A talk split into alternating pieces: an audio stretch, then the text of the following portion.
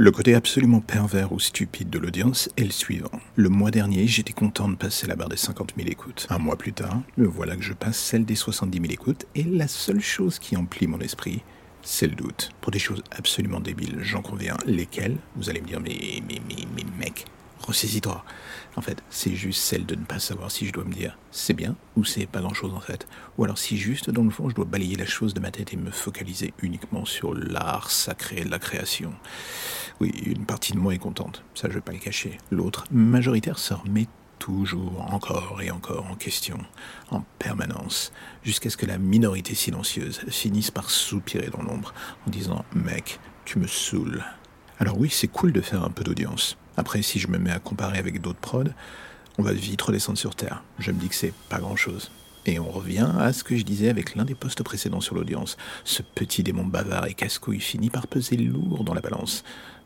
Quand tu fais un podcast, c'est dur de toujours savoir ce que pense vraiment le public. Je sais que l'audience est là, mais vu que je n'ai plus l'énergie ou surtout le temps pour développer la partie communautaire, je me retrouve parfois, voire même souvent, à naviguer en aveugle sur cette partie.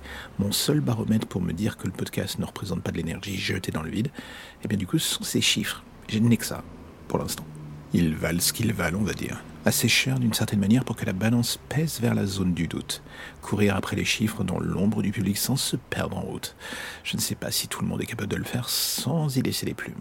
L'autre jour, j'ai cassé le rythme de mise en ligne, en m'accordant, chose incroyable, quelques temps morts et en ne postant pas. Histoire de remettre les batteries en place surtout. Le premier jour, je me disais, ouais, mais mec, l'audience, elle va se casser la gueule si tu continues comme ça. Le deuxième, en matinée, en me réveillant et après un tout petit peu d'espace, j'avoue que je m'en battais un peu les couilles. Et à la fin de la journée, on va pas se mentir, je checkais à nouveau les chiffres pour être sûr que tout s'était quand même pas écroulé. Donc ça laisse planer quand même le gros, gros, gros, gros level de psychose lié aux chiffres. Mais bon, c'est la vie. Personne n'est parfait. En fait, va falloir que je me rende à l'évidence. Je crois que ce podcast m'a rendu accro aux chiffres et que même si je me dis que tout cela n'a pas la moindre importance et que c'est futile et tutti quanti, comme on dit, il y a cette autre petite voix qui dit arrête de te mentir, bonhomme. Tu es content, profite, te pose pas trop de questions et on verra pour sortir le champagne et surtout la montagne de coke à la Tony Montana quand tu feras les 500 000 écoutes. C'est encore loin. Alors, en attendant, fais la chose la plus logique du monde. Dis merci aux gens qui t'écoutent et retourne bosser pour améliorer l'ensemble et faire en sorte surtout de durer sans lasser. C'est là que se tient le plus gros challenge. Alors, une fois encore, merci aux nouveaux, merci aux anciens, en espérant que l'on se retrouve encore une fois pour le palier des 100 000. C'est là que ce sera le plus gros, gros challenge. Le challenge de fin d'année, j'y crois pas trop. Mais peut-être le challenge de janvier-février. On verra. En tout cas, merci à vous d'être toujours là.